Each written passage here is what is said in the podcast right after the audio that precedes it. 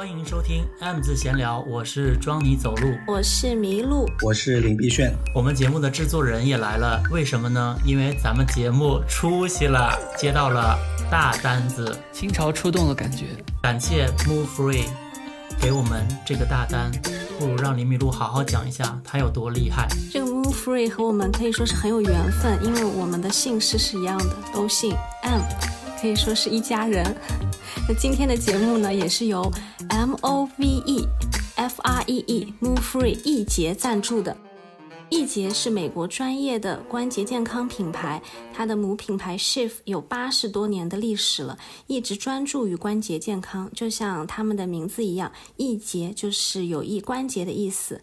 那这个品牌呢，连续五年是天猫国际安糖品类的销售第一名哦。一八年全美线下渠道平均每分钟就可以卖出四瓶，有 FDA 的认证的。这个品牌进中国其实没有那么早，它早期都是靠一些留学生啊，或者是海外的华人口口相传，在国内代购。国内外现现在很多专业运动员都在吃，比如说奥运冠军朱婷。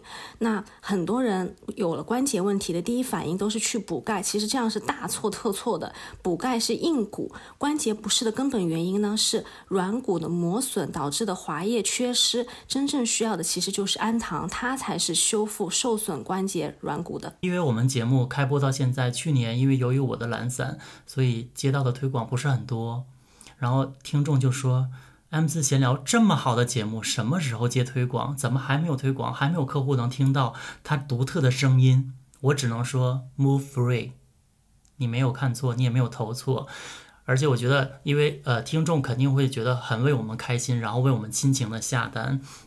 后面我们会讲到这个一些优惠的活动啊什么的，还有一些关于我们自己服用以后的心得体会。总而言之，就是今天感谢品牌，然后我们也是为了品牌倾尽所有的心思。我前几天我还在发烧，然后我就躺在床上，我想说，我如何为了这个投放。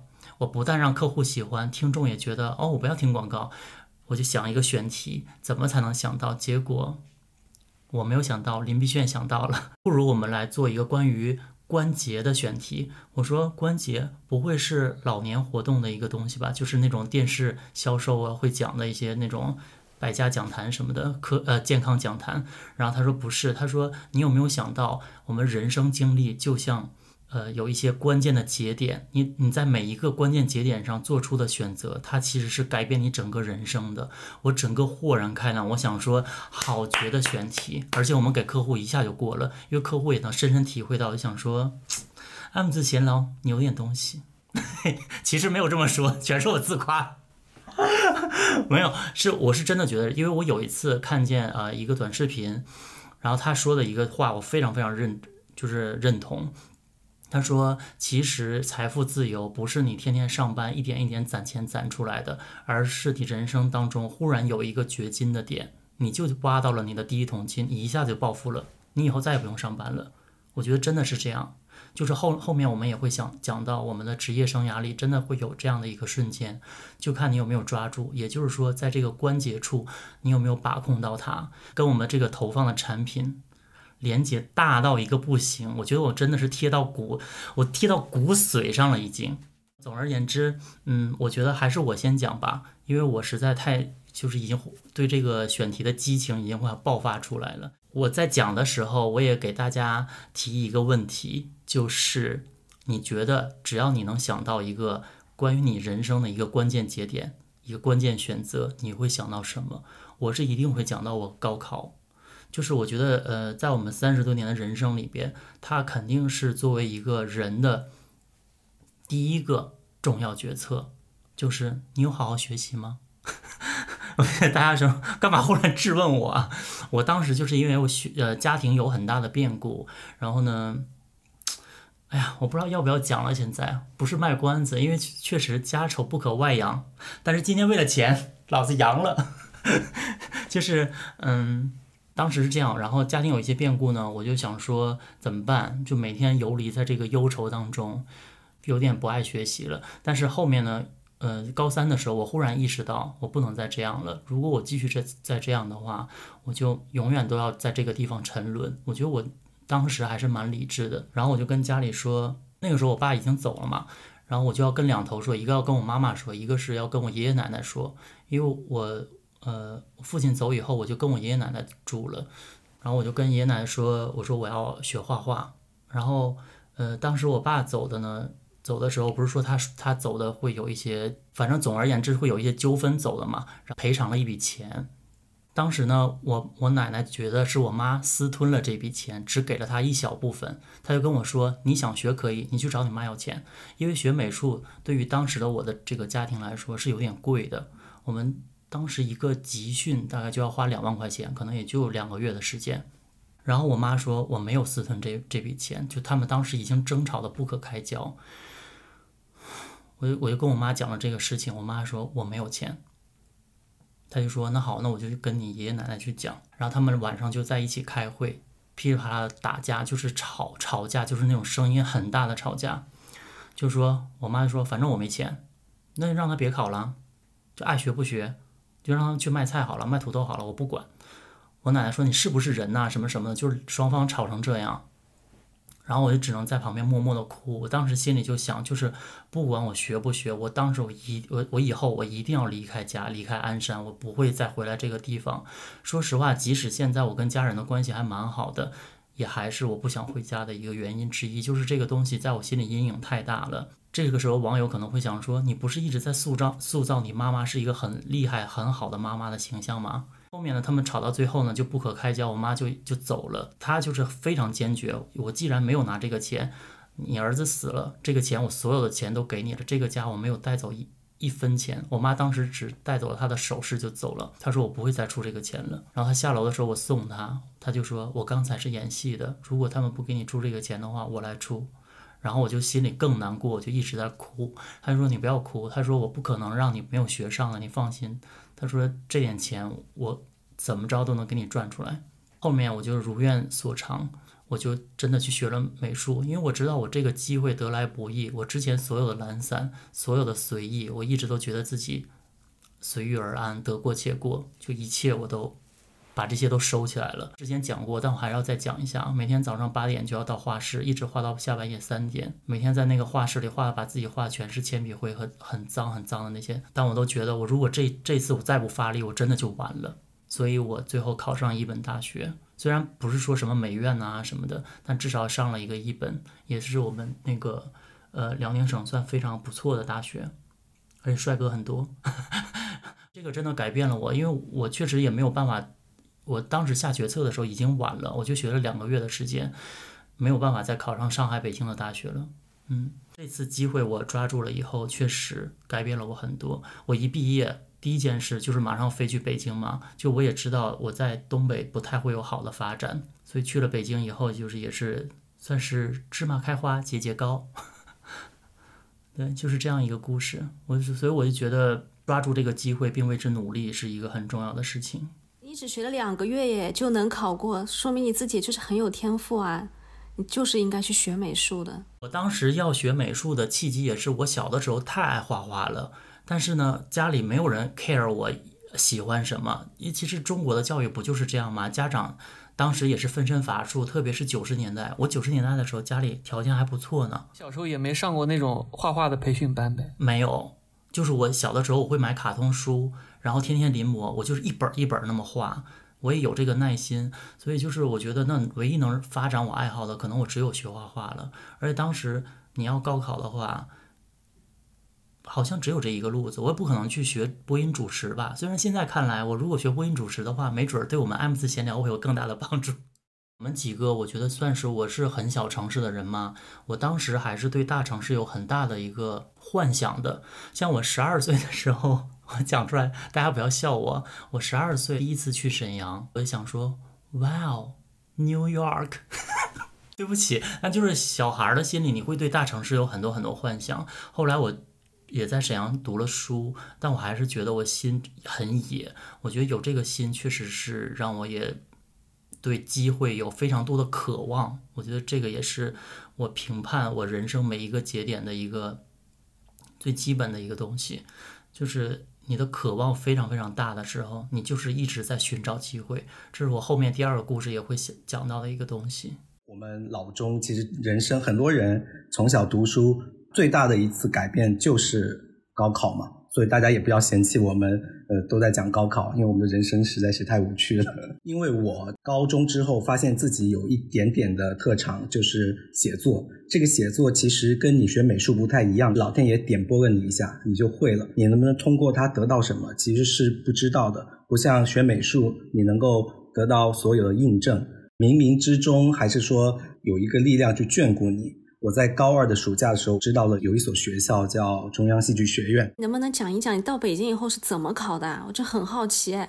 我以为只有演员那个专业需要跑去北京考，没想到你这个专业也是需要的。我们那个专业要分三轮考试，淘汰率其实还挺高的。初试当时朗诵那个经典片段的话，老师反而就会刻板印象。于是我当时是自己写了一个稿子去朗诵，我写的是一个模仿了一个在。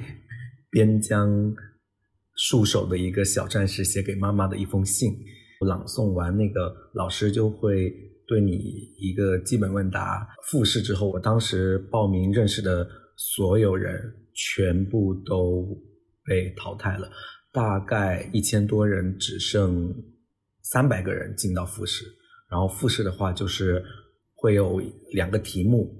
写一篇散文，因为我本身从高中开始就有写作的习惯，也有在杂志上发表文章嘛，所以这方面我自己也比较自信。我记得放榜的那天两三点，吃完午饭我就坐公交车去了中戏，看了三次，因为我实在是有一点点的不相信。报名的时候认识的那些人，其实都已经落榜了，他们就都已经走了，所以我们没有任何告别，这辈子也没有再见过面。嗯，然后我就给我妈妈打电话，我说妈，然后她就说怎么要回来了吗？要买机票了吗？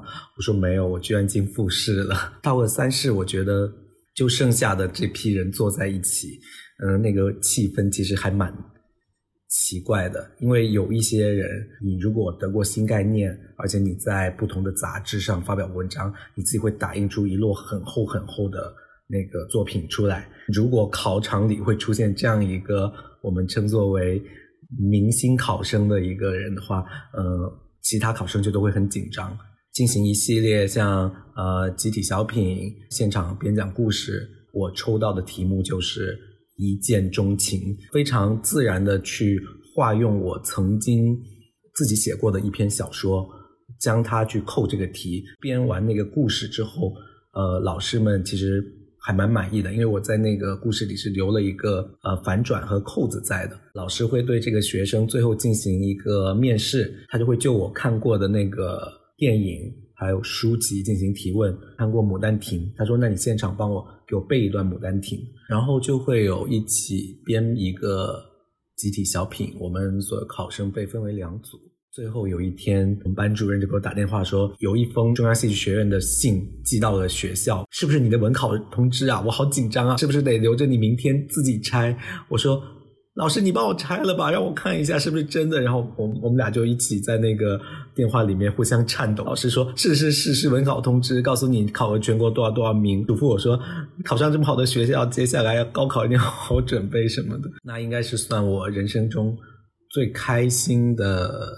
一天前三名吧。原来你去妄想一件事情，它居然能够真的可以实现，那种感觉，我觉得人生中不是能够经历很多次的，你真的太美妙了。你考中戏让我想到我以前一个高中同学同桌，他也考中戏，他就是学习成绩不好，但他也孤注一掷，他知道自己成绩不好也要考，因为他太喜欢写作了，他就考导演系，考了第一名。他进了吗？文化课分没够，那好可惜。我听到以后，我替他哭了一场哎，因为我跟他关系很好嘛，然后我就觉得好可惜。你是喜欢他吧？没有啊，然后就进入我们当地的一个三本，就这么有才华的一个人，人生就一下被改变了。对，然后就是前几天，呃，也不是前几天，我可能去年的某一个时间，我记不住了。他跟我说，哎，那个庄妮你好，可以帮我推广一下我的这个音响吗？就是我们毕业以后就再也没有联系了。十几年以后，忽然有一点，就是他自己可能还在做一些销售啊什么的。我说不好意思，我说我这个是美妆号，确实是没办法。他让我在小红书帮他发，然后我就觉得还挺唏嘘的。就是我们当时当然是一直在宣传一个你做对选择或者为这个努呃关键节点做努力的一个方向。但是我说实话，有一些人也确实是失败了，这个就是不可避免的。有一个灰色的地方，差一点点，一下就人生就完完全全的不一样。因为你中戏导演系，你进去念，你毕业以后你找工作的方向，你的你的整个人生路径都不一样。我妹妹也是通过高考改变她的人生，但我觉得她改变她人生的关键节点是我，因为她小的时候非常非常的肥胖。我在这里没有说肥胖女孩不好的意思，但她就是已经到了危害到她的。呃，身体健康的程度了，因为小小的年纪就是各种三高的病什么的都出来了。然后我当时我就说别吃了，就是一一吃饭我说你别吃了什么什么的。然后就这种温柔的言语到不行了，我就只好说一些非常难听的话。我希望女权的朋友不要骂我，我就说你这个死肥猪，你再吃，你看看你什么样子。我说你看你背背后起来，你整个那个腰背，我说你现在是一一坨肉，你根本就不是一个人了，你还有一点吃。然后他因为这个就跟我大吵架呀，大哭什么什么的，因为我就只能用这种方法了。到最后，然后他有一天就跟就是有一天就是大概试穿一件衣服，终于穿不进去了，他就决定我不能再吃了。他从那天开始就是狂减肥，瘦了八十多斤。哦，贾玲，热辣滚烫。对啊，瘦了下来以后呢，就是变极瘦女孩。然后他就呃跟我说：“哥怎么办？”他说：“我学习这么这么差，我肯定是考不上大学的。”呃，当时高中好像都没考上，我就说：“呃，那个时候还能花钱上高中嘛？现在可能不行了。”我我爷爷奶奶就说：“哎呀，女孩就别那个上了，就就念个什么师范什么的那种中专啥的就得了。”我说：“不行，我一定要让我妹妹上上上高中，也将来也一定要上大学。”他说：“学习不行不行的，就是我们家里重男轻女非常严重。”我说：“不可以，我说就必须要让她上学。”然后最后没有办法，只好让她上学了，就家里给她出这个钱。上了学以后呢，他也说我考不上大学什么的，就之前那个话嘛。我就说你一定能上，我给你想办法。我就想来想去，他能靠他美貌就可以考上这个表表演肯定是不行啦，因为他其实是木头美人，这就 就是没有办法，就是长得漂亮，但是也没有说那么呃灵活的眼神啊什么的，可能眼神还不如我呢。然后他就他就我就说这样，你考空乘，我说你只要。会笑，然后有一些小小的才艺，然后你身体态什么都是好的。我说你现在马上去报班，学一个舞蹈，专门为这个考试来来呃才艺展展示这一个环节。我说你就去学，然后再去学说话，再去学仪态。他那个时候我让他去学走模走模特步啊什么的，学模特都这这些其实都是要考的嘛。非常非常冷的三九天的沈阳是有一个呃。一个大的一个他们的专业考试，我就陪他去考，那个地方根本就没有可以取暖的地方，就是考考生的家长都在外面。我爷爷奶奶年纪大了，他妈妈也没有自理能力，只有我能去。我在外面冻得，我睫毛全都冻住了，然后身上已经冻僵了。但我就觉得我们也一定能考上。为了，为了他这为了这个考试，他你想他一点舞蹈基础都没有，他学了劈叉。就是他可以一瞬间 唰就可以做一个大劈叉，然后拿那个扇子咵咵就在那跳。就虽然也不是说跳的有多唯美吧，但是他就是为这个机会也是拼了。然后他去考试，考了以后他就他我就说你怎么样？他说呃老师问我的话还蛮多的，给别人的时间还挺少的。我说那你肯定稳了。结果真的考上了。从那以后，呃，我觉得他就整个就上道了，而且他还学了化妆嘛，因为他们那个上了大学以后。她要学很多，他从那一天开始，我觉得她从一个女孩变成一个女人的感觉了，因为她每天她还要穿高跟鞋走啊，然后化妆，呃，把自己头发全都梳的非常一一板一眼的那种，我就说哇，好漂亮。结果她上学不到三个月吧，南航就过来了，就点名要她。嗯，他没去，因为他说我我是要靠这个上大学，但是我没有想去，就真的做空姐。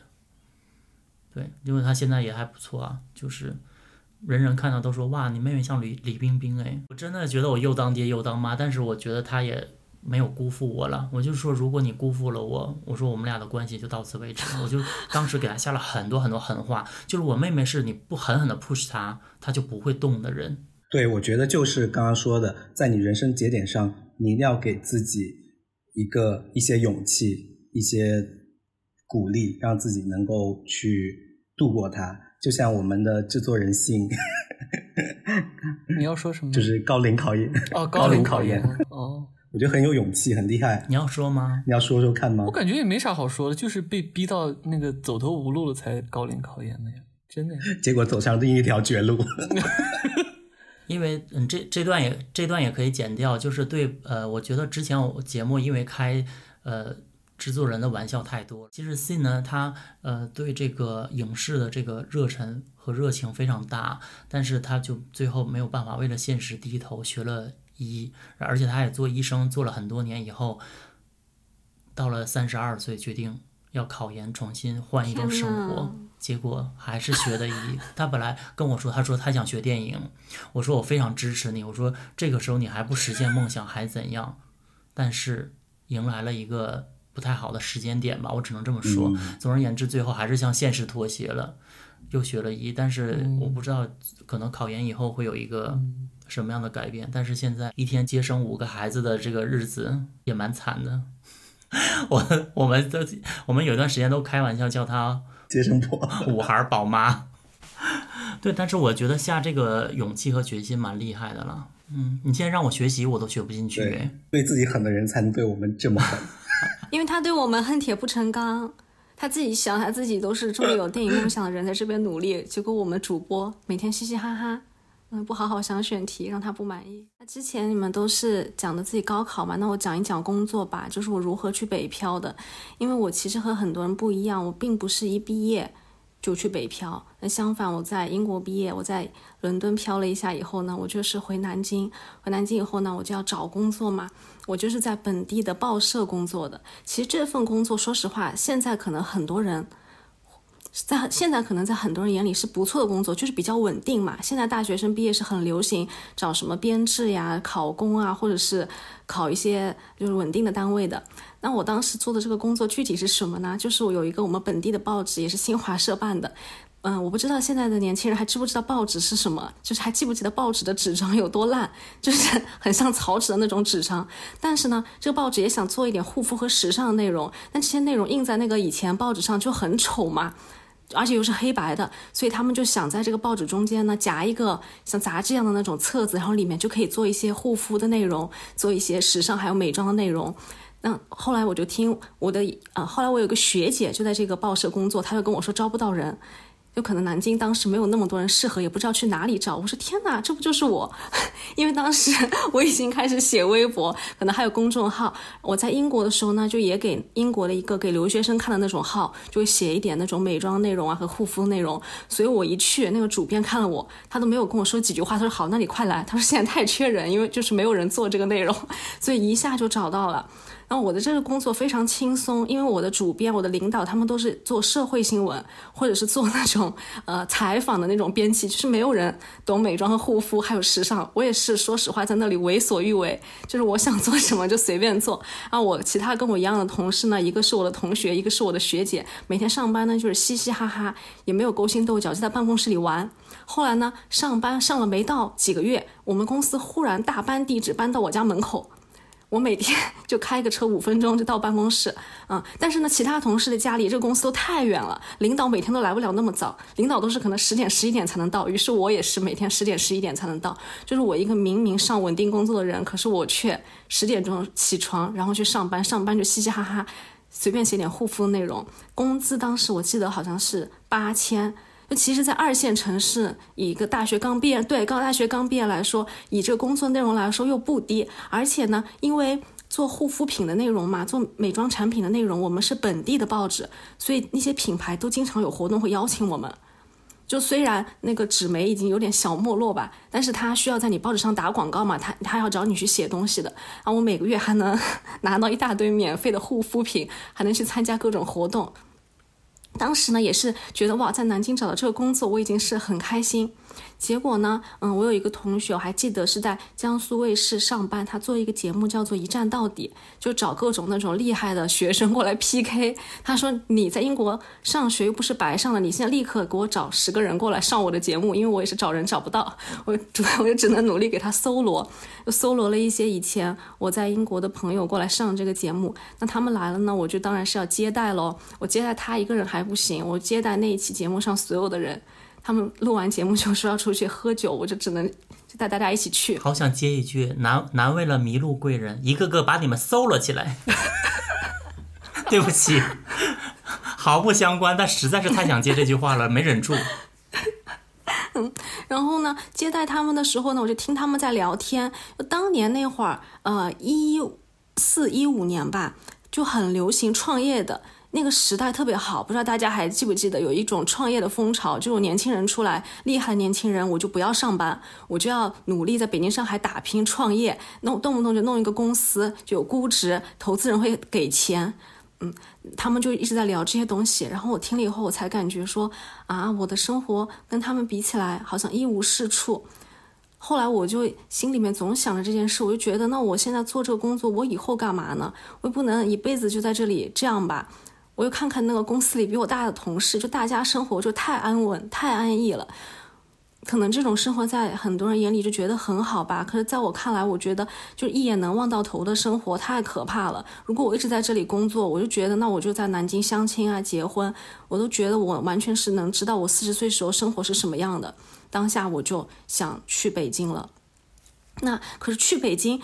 我又不是应届生，还是挺难的，我都没有头绪，我不知道能找什么样的工作。当时看了很多招聘，我都觉得自己好像条件啊也够不上。在这个时候也是碰到了一个贵人，所以我说人生的关键节点上有贵人真的是太重要了。就像关节问题上，你遇到一个安糖，遇到一个我们易捷的产品。就是太重要了，一下就给你润滑了，不会再疼痛。因为当时呢，在网上也是一个有几千粉丝的小网红吧，就认识了一个微博大 V，他名字叫做哈德门烟头，嗯，他当时有几十万粉丝了，我也是很很崇拜他。有有一天我就跟他聊天，他是西安交大计算机的本硕连读嘛，就很厉害的，毕业以后一毕业就进了百度大厂，但他呢在百度却把百度的工作辞掉了，去牙仙上班。当时他就跟我说：“他说那你要不要就直接来我们公司？我们公司现在你可以过来做博主的商务。当时我都不知道博主商务是干嘛的，所以心里其实隐隐约约有点不想做。现在退回去想做博主商务可以发财。他说或者就是你就给我们老板做助理。我说那也可以。他说我们老板就是想要一个留过学的人。我就说好，然后就一下去了北京，所以我都没有经历过那个。”找工作很困难，找工作的过程，我是一落地北京就找房子，然后第二天就去上班了。我觉得其实那个时代也是好时代了。对，其实跟时代是离不开关系的。现在这样事情是不可能发生的。那当时的那个时代，就是确实有一种一切皆有可能，而且就会有一种感觉，我去了北京，我一定能比现在好。那现在如果你让一个年轻人放弃呃家乡这样的一份工作去北漂，那我觉得风险还是。蛮大的了，确实是有时代的因素在里面。但总之，这个决定我对我自己而言，我觉得做的还是很成功的。先不是说事业上或者金钱上我得到什么，就说在这个人生的丰富程度上，我认识了很多很多新的朋友，呃，有了新的不一样的生活，然后看到了完全不一样的世界。我都完全不会忘记我刚刚到北京跟这个老板做助理的时候，比如有一天他就说今天呃送我去一个地方打牌，我随口问一句他，我说你跟谁打？他说哦黄觉和袁惟仁。我说哇，我说原来这个这些名人都是跟我身边的人是朋友啊。对啊，我之后去那个牙仙上班的时候，结果还看到那个谁啊，那个大导演青蛇的导演叫啥啊？还看我还看到徐克啦。嗯，哦对对，他们徐克之前住那个公寓里啊。哎，黎明路不是说黄觉演的《繁花》很差吗？当时也是个微博大红人哎，对吧？然后去夜店玩啊，就碰到什么窦靖童、周冬雨，就是以前这个在。除了北京、上海以外的城市是很难想象这种生活的，就是好像以前电视上看到的东西，一下离自己都很近啊。虽然我也不是其中的一个人，我只是个看客，但是还是一下就觉得很不一样。你说这个，我想到那个，呃，有一次我一个澳洲的朋友回来约我在当代 MoMA 的一个那个顶层喝酒。然后后来我们回来看新闻，就发当天晚上我们在上面喝酒，然后王全安在那栋楼里被抓。来讲这个故事，其实也是想给大家一些启发吧，就说可以去一线城市拼一拼。但是讲完以后，确实又感受到，嗯，时代不一样了，现在不会有这样的工作机会这么轻易的到来，还是嗯，可能大家也是要自己多想一想了。但是，嗯，如果一旦你做出了选择，比如说去北漂啊，去沪漂，如果你很努力、很努力的话，是我觉得还是比在其他城市要更容易成功一些。所以大家就是要自己去评估了。对，就像我一开始讲的故事嘛，我觉得其实呃，所谓的这个关键节点的选择，我觉得更像是对你，你对另外一个人生到底有多喜欢和多追求。我觉得城市是这个节点的一个特别特别重要的一个点，就是你选择不一样的城市，就是一个不一样的人生。我之前在节目里就举过一个例子，就比如说我去东京的时候，我穿奇装异服。没有人会看你，你愿意怎么穿怎么穿。但是如果你在，比如说，那我就说一个我老家好了，你在我老家穿同一套衣服，大家就是会觉得你有病。那你说你的人生能一样吗？因为人就是环境动物，对不对？所以我觉得它其实是我我我说的重要的点之一。对，其实我们三个人讲的故事都跟换城市有关的。就是我们人生改变了，都是因为换了一个城市。但你刚刚说到这个时代问题，就是我现在能关注到好多大学生，其实大三或者大四，他其实已经陷入到一种我未来要干嘛的焦虑感中。他们的这个我们所谓的关节，其实是非常的紧张。我记得我们在读大学的时候有一个词非常的流行，叫间隔年 （gap year）。然后现在我觉得已经很少有年轻人提这个东西了。就是你可以在大学毕业之后选择休息一年，你去看世界或者去玩耍，这些好像对现在的年轻人来说，嗯，都不太敢去做这么一件事。哎呦，现在手停口停的，谁敢 gap 呀？对呀，之前那个 gap day 什么的，gap hour 不都被嘲笑成这样？对呀，连休息一天都叫 gap day，怎么会敢轻易的说是一个间隔年呢？所以我觉得都在说做对的选择，好多时候。呃，这个人生节点也是在给你一个试错的机会，你不怕它你的选择错误了，但是我想要在这一刻停下来，呃，我觉得这也是一个非常重要的东西，但是可能对我们来说很难了。我记得那个电影《午夜的巴塞罗那》里有一句台词我很喜欢，他就说，他依旧不知道自己要什么，但是他知道自己不要什么，但是现在。给大家机会去体验自己不要什么的，呃，机会太少了。嗯，我记得我刚毕业的时候，呃，毕业没多久，然后我就去做了一个综艺真人秀节目，那个是央视和一个地方卫视合作的，其实是一个很大型的节目。然后我在里面担任了编剧、策划。还有分级导演，其实是很不错的机会。二十三四岁吧，其实赚了还蛮多钱的那半年时间，但是非常辛苦，因为那个节目是跟军旅有关，我们得在一个在云南的那个山里边待了大概半年，然后赶期赶这个那集要播出的时候，基本上是一个礼拜都不用睡觉的。但那时候年轻嘛，当这个节目结束，我回到北京之后，我躺在自己的家里，然后我就会开始考虑说。在接下来，我还不要这样，还要不要这样的生活？因为你进入到一个剧组，你基本上就脱离掉你的生活，你就已经在把自己的生活给抛出去了。尤其是在那期间，我的小猫也养在北京，也走丢了嘛。后来我的朋友又来问我说，又有一个新的栏目，你来不来？就选择了拒绝。我知道我可能去了，我可能会赚更多的钱，但是那一刻我知道我不要这样的生活，然后我就选择大概休息了。一年多，因为那笔钱已经够我花一段时间了，而且我那个时候做了一个选择，就是我花我拿那笔钱就买了一百节课的私教的那个健身私教，我就开始健身了。因为我尤其是参加那个节目，看到那些呃十八九岁的战士们身材真的都非常好，然后我就很羡慕。然后他们最后就是杀青的时候，他们那些小战士就把我扛起来。就是那时候我就是一个小豆芽嘛，就是被他们扛起来甩来甩去的。我就觉得我喜欢有身材的，但我同时也希望自己有身材。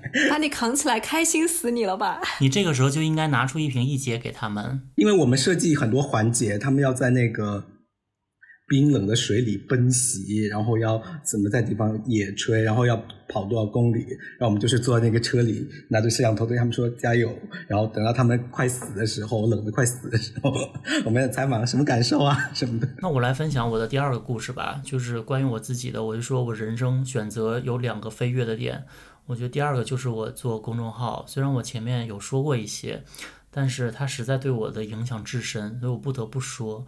因为既然这个主题如此，我觉得我做博主呢，主要是因为我太穷了。因为我当时我到上海的时候，我不是之前也说过，就工作找的也不是很顺心，做的也不是很开心，然后过的整个人生都是非常穷困的。我记得算命师傅说，你那几年就是流年不幸，就是所以你不管怎么折腾都不行。可是我觉得穷则变，变则通。我当时就是觉得我不要这样，我不就是不安现状，所以我我就开始写公众号。当然也是有朋友的建议，就是说你是可以写的。然后，之所以这个公众号能成功呢，我不是在这里自夸，但是它确实是帮我收益了很多，而且流量也很好，以至于我后面我做微博、做小红书、做其他什么的，都还会有一点点的群众基础。就是这个公众号写得好，是在于我自己也很洋洋自得，我不得不说，就是后面模仿他的号也很多，包括有很多我我不我完全不用避讳，GQ 也模仿我。因为以朋友圈来观察人的这个模式，或者是以一些小细节来观察人性的这个点，都是我先写的。然后 GQ 后后面出了很多朋友圈的辨识，其实都是我。一开始的原创，我觉得就是我当时是爱写东西的人，而且在此之前，我从上初中的时候，我就一本一本的写，无论是写小说还是写随笔也好，我真的给自己奠定很多基础，就像我学画画一样，我是有做好这个准备的，只不过是要要这个点，我来跳一下子，所以有一个好的关节有多重要，要不然我跳不起来的。之前的这些都是一个准备。听众会想说：“要不要这么多呀？你停，收起来，你赶紧把这个事儿讲完。”就是他很多人模仿他没有做起来，是因为确实文笔太差了。你用呃鸡零狗碎的口这种口吻来写这个很小的这些事儿，或者是很小的群体的话，你就会显得很三八。当然我的也很三八，但是你用一些比较稍微有一些文学修饰的口吻来说。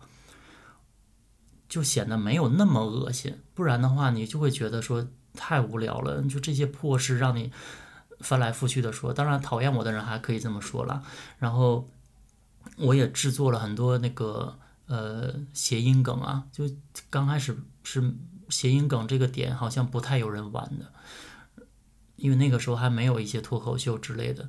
然后我还。有一个大的转变，我觉得是让大家真的觉得有高看我一眼，是因为我开始写小说了。我觉得文学的东西加进去以后，大家会想说：“哦，原来这个臭三八还有一些其他的东西。”所以我觉得这个号给我一个最大的改观，除了经济上的，我觉得我也是知道了怎么样跟网友说话，因为我发现原来你掏心掏肺的跟网友说话是不可以的。你是一定会被攻击的，你要有所保留，也是我做这个节目的一个基础吧。我觉得我是一个非常喜欢掏心掏肺的人，但是因为受到的攻击太多了，我没有办法现在完全的展示。我我说这些不是抱怨，我是觉得人总要是长大的。你通过这一个一个的点，你改变的不只是你的人生，还有你的阅历、你的习惯、你的思维方式。所以我觉得这个对我来说。我我觉得都是正向的，所以我很喜欢我做了这个东西。呃，你刚刚说那个让你觉得自己长大的一个方式，其实我也是这两年突然有一个，就就是有一件小事让我觉得自己好像突然长大的感觉。因为我们刚刚说了很多那个呃转折，其实都是人生大事嘛。但是其实生活中有很多小事，它不断的在给你发生改变。我这个转折就是我学会道歉了。就是以前我跟别人产生矛盾，就是最好的朋友产生矛盾的话，我其实就会憋着，我非常很想跟他和好，但我会憋着，然后两个憋着憋着，两个就就没有了。那个时候，我跟我一个很好的朋友产生了一个误会，但那个误会其实是一个很小的摩擦。我主要的原因其实就是大家对一个事情不同的态度。然后我后来跟他聊天，我就发现他怎么突然间对我很冷淡。然后再之后，我再跟他聊天，他就爱答不理。我就很会，我就变得很主动问他说：“你不是还你是不是在因为这件事情生气？”他就说：“哈哈哈，没有啊。”但是我继续跟他聊的时候，他就还是没有回到我们以前朋友那种热情。在之后，我就主动说：“我约你，我约你吃饭吧。”他就说：“啊，改天再看。”就是我能够感受到的是，他虽然在表面上就是不跟我计较了，但是如果我不再争取的话，我们俩可能关系也就到此为止了。然后那时候我就给特别诚恳给他发了很长也没有很长的微信，我就说你是不是心里还不舒服啊？你要是不舒服，我现在杀到你家去，当面锣对面鼓，给你表演一个下跪求原谅。我还想说你会说你再还生气的话，我就杀了你。没有没有，然后我说了一句话，我觉得我那句话打动了他。我跟他说，我不想因为误会失去一个好朋友，我的人生已经很荒芜了，我不能再承受失去了。然后就是说完这句话之后，他的反应开始变热烈起来，说：“都天啊，你都说成这样了，我我其实这几天一直都为这件事情很难过，我在哭啊，就为这件事情哭什么的。就是就是我想到博尔赫斯那首诗，说我给你我的寂寞，我的黑暗，我心的饥渴。”我试图用困惑、危险、失败来打动你，就是我觉得我已经把我最最糟糕的一面去向他袒露，说我的人生很糟糕，我不想再失去好朋友了。然后我们现在，我觉得自从那个之后，我们之间的关系更飞跃了，就是我们呃以前可能还会小心翼翼的角落已经不需要了，所以我我觉得这是我一个很成长重要的一个转折，我学会了去。衡量一个，学会了撒谎，以退为进，学会了去衡量一个一段关系对我来说的重要性。如果他对我很重要，我是可以立刻放下面子，为自己做的事情去弥补。因为今天在我们节目里，他就先讲自己考上中戏，然后 gap year，感觉人生顺风顺水，忽然在这里又说人生一片荒芜，去骗朋友。后来我觉得这件事情给我的转变是。我我的交友方式变得非常的低自尊，就是我我不太介意主动这件事情。经常我会跟一个朋友聊着聊着，比如说好久没有联系，我会突然打开一下对话框说来维护一下我们的友谊，我就直接打这段话。相对的，不要那么在意自己感受，或者说低自尊一点的相处，也是减少摩擦的方式。其实我今天呢，还本来想讲一个朋友的故事的，就是我这个朋友是一个女生，她都没有上大学，她是二十岁不到就去北京，她去的第一件事是，她借了一大笔钱大整容，整完以后是完全的脱胎换骨，然后人生当然也是整个就不一样了啊。但是后来我想，我们节目还是就是不要宣扬这个。大整容的这个事情，所以我就想想讲一件我自己呃有一点点类似的事情吧，就是其实听众朋友们 可能不知道。我从小我的两条腿就不一样长，就是我也不不能太卖惨啊。我不是说骨头的问题，就我是因为肌肉的有一些问题，就导致我站起来的时候看着好像腿是一样长，但坐下来的就很明显是不一样长。然后走路的姿势、跑步姿势有点怪。我有时候在路上走路就被后面的人嘲笑，就说：“哎，你看前面那个人走路的姿势好奇怪，我腿都一拐一拐的。”啊，我当时也是一个青春期的少女吧，听到这种议论就明显。心里面还是很难过的，而且我妈有时候也会故意这样说我。我妈有时候是故意我在前面走路，她在后面跟别人说：“快看，她走路怪不怪？她现在是不是走路很怪？”我就很生气，我想说，我都已经够自卑了，就还要被你们这样子讲。而上体育课的时候，有的同学，有的坏同学，偶尔也会笑我。所以我就是高中毕业嘛，我高考完一考完，我就赶紧去做一个手术。其实医生当时他就也说，他说：“其实你这个病呢。”不也不是病，那个医生就说，其实你这个情况不一定要做手术的，反正你就是走路姿势难看一点啊，蹲下去的时候有点蹲不下去，不是影响你的那个健康的，做也行。那我就觉得说太丑了，我又不想一辈子跑步都是腿拐在外面的，就是真的是挺不好看，而且已经影响到我的可能一些心理的一些部分吧，所以我就立刻做了这个手术。那我就是做完这个手术之后。啊，做完这个手术之后很开心，因为大学入学要军训。我跟老师说，老师，我腿上有一个大的伤疤，刚做完手术，我不想军训，所以没有军训。别人都在那个烈日下走正步，我就在阴凉的那个地方喝水，就给他们鼓掌。班上同学都很恨我。那总之做完这个手术的自己还是蛮开心的，就可能别人看来是一件很小的事情吧，因为别人觉得这有什么，但对我来讲，我整个心态上也是有了很大的改变，起码在这个外外貌的方面可以自信一点哦。那我就是做这个手术的时候，医生他就跟我说，我半月板的形状和正常人不太一样，就是正常人好像是圆形的，那我是有一点椭圆形。医生就说你要注意一下，就因为你可能是因为你这个腿的问题，加上你这个半月板的问题，你以后膝关节肯定会有很大的问题。那小时候我觉得还还好啊，但是果然我年纪一大，就三十岁左右的时候，我的问题就很明显了，就是我每次站起再蹲下，我的膝盖就咔一声，旁边的人都吓死，因为声音真的是太响。每次我一蹲下，周围的人就说怎么了怎么了，以为我腿断了那种声音，真的是这样的。啊，我自己是很喜欢骑车的嘛，我讲过好多次了。但是我以前骑车的时候，有时候我骑完，我膝盖能痛好几天，我第二天我都下不了床。那我就想说没关系啊，那我就不运动嘛就好了。但是其实人还是要运动，特别是二三年嘛，生大病，那个身体状况下降了很多，我就觉得我是还是要运动一下。那膝盖的问题怎么办？又很困扰我。那当时我男朋友呢，他就。买了一个氨糖给我，哎，什么牌子？我一看就是易捷。那我男朋友他自己是有长期有那个运动的习惯的，以前在学校里也是球队的，他就说他也是有一点关节的这个困扰。他说他买过试过很多产品了，就是易捷这个牌子，就是他觉得是最好的。